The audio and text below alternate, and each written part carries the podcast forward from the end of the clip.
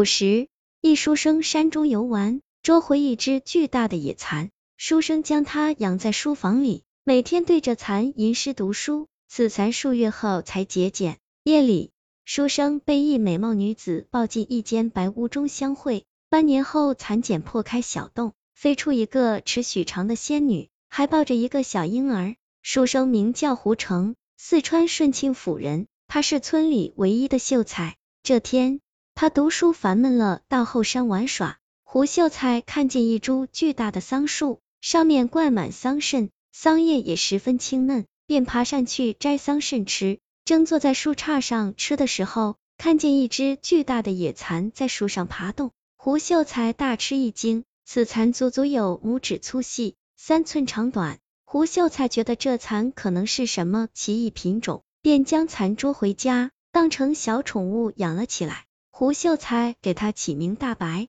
找村里的王木匠为蚕做了一间精巧的蚕屋。然后将蚕养在书房桌上，每天都采很多桑叶喂它。只是大白长得太大了，它蚕每天要吃七八斤桑叶，这样胡吃一通后，身子快速长大，但却从来不脱皮。一个月后，大白竟然长到了鸡蛋粗细，足有筷子长短。后来，胡秀才晚上睡觉时，干脆将大白的蚕屋放到枕头边，将大白捉在他身上。等大白在身上爬上一会，他就安静的进入了梦乡。大白也通人性，待他睡着后，就自己爬回蚕窝里。转眼过了四五个月，那大白虽然没再继续长大，但身子变得有些晶莹起来。不久后，大白在蚕屋里吐出丝来，结成一个比拳头还大的虫茧。大白的虫茧结成七天后，这天晚上，白老五做了一个梦，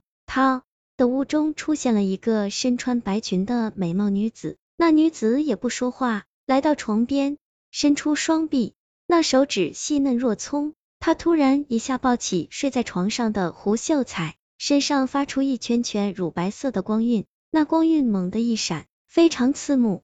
胡秀才不得不闭上眼睛，在睁开眼时，胡秀才出现在一间圆形的屋子里，这屋子四周皆白。正中放着一张软绵绵的大床，女子将它放进被窝，自己也宽衣解带，钻了进去。她的细指在胡秀才身上轻轻划过，就像大白在他身上慢慢爬过的感觉。胡秀才蓦然一惊，心中有些明白了。他张口欲问，大白却用手指轻轻堵着他的嘴，乖巧的点点头，一切尽在不言中。胡秀才从未亲近过女子，身子颤抖起来。将她抱进怀里，二人如鱼得水，无比欢好，做了夫妻之事。两个时辰后，累得实在不行，只好沉沉睡去。早上，阳光透过小窗睡进屋中，胡秀才醒来，发现自己还是睡在自己的床上。他一下坐起来，看着枕边的那个残屋，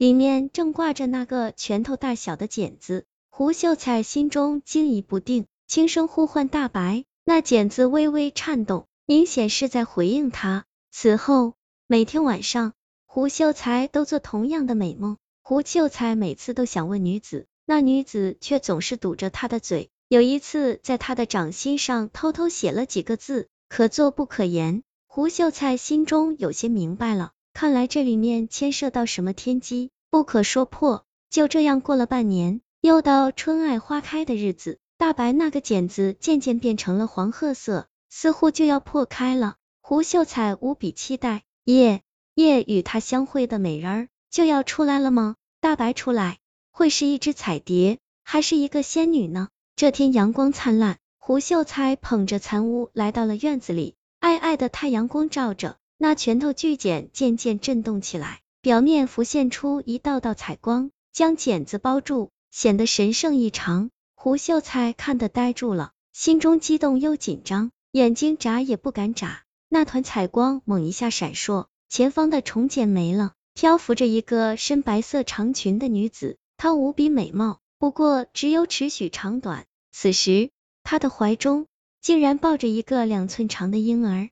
胡秀才声音颤抖的连声叫：“大白，大白娘子，这是我的儿吗？”那女子含笑点头，飞到他身上。让他轻轻抱着自己和儿子，女子笑着说：“夫君，我们在一起有半年的缘分，也知足了。这是你的儿子，今天我就必须要离开，如果不走，天界卫士就要下凡擒拿，引来无穷灾祸。我其实是瑶池桑园中的天蚕仙子，私自下凡来。在上界，我带领瑶池中的十万天蚕，为仙人们生产天蚕丝，为他们制作各种衣物。我虽然不甘心。”但这是我的命运，没有办法抵抗和摆脱。咱们相会在那我的天茧屋中，便无人能够发现。但现在一出来，很快就会被上界的监仙仪测试定位。夫君，相遇即是有缘，虽然缘散，我们彼此留恋，但分别时只能欢笑而不该哭泣。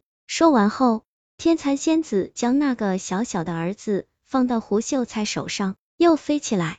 到他的额头吻了吻，然后飞起来，绕着他父子二人飞了三圈，背上突然生出七彩的羽翅，羽翅一震，就快速飞向上了高空中。那千丈高空之上，突然裂开一道漆黑的口子，天蚕仙子穿梭而过，消失在天空深处。胡秀才叹息不已，决定好好养大儿子，给他起名胡三省。这孩子长得很快。一个月后就长到正常孩子大小，比别的孩子聪明很多。后来考中了进士。这个故事叫《天蚕仙子》，来源于净月斋民间故事，作者阿飞人世间。相遇即是有缘，缘聚时惜缘，缘散时也不必伤悲。世间那些聚散离别的事情，都有一定的定数。胡秀才因为善良和爱心，才能拥有这么一段美好而离奇的爱情。做一个善良有爱的人，你才会活得更加幸福。